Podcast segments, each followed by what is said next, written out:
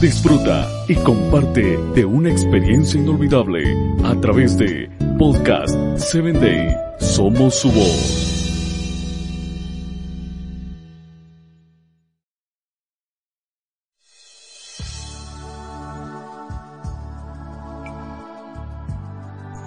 Bienvenido a tu espacio Hombres de Valor. Eh, quiero invitarte a que compartas con tus amigos, familiares y compañeros de trabajo. Hoy traigo para ti la historia de un personaje llamado el centurión. Mateo 8:13 registra lo siguiente.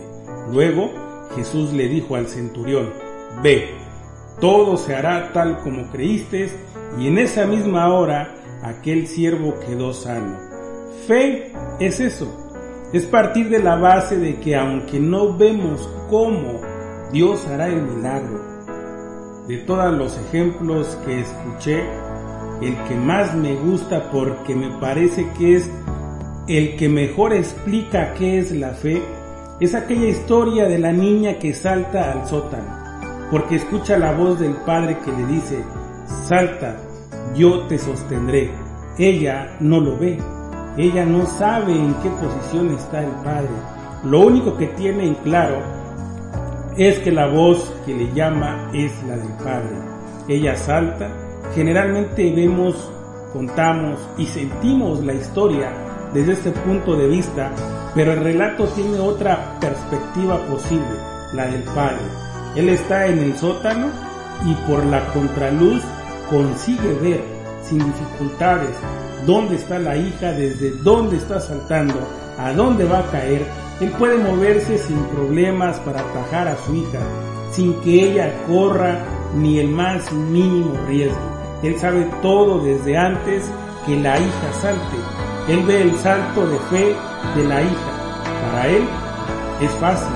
La fe es entender que parte él es fácil y que yo no necesito preocuparme, solo tengo que saltar cuando me llame. El centurión entendía este punto, por eso no vio ninguna necesidad de incomodar a Cristo llevándolo hasta su casa, pues no percibía ver nada, solo tenía que confiar en que él podía hacerlo, de cerca o de lejos. El centurión entendía por su fe que si el Señor daba una orden, la enfermedad sin dudas obedecería. Pregunto, ¿para qué pruebas espectaculares? ¿Para qué pedidos extraños? ¿Para qué situaciones extremas? La religión que nos preocupa, que nos propone Cristo, es profundamente simple. Nosotros creemos que Él puede hacerlo y Él, si es para nuestro bien, lo hace. Nuestro problema es que queremos todo lo que pedimos, aunque sea para nuestro bien, y pedimos mal. El centurión explica que un pecador, por más fe que tenga, es indigno de la presencia de Cristo en su casa.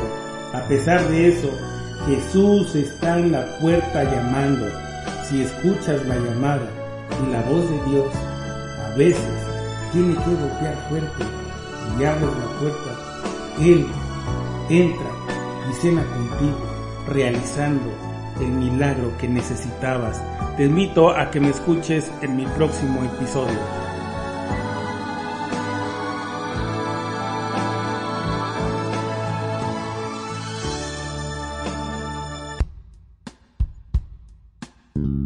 Síguenos en www.podcast7day.com. Hasta el próximo episodio.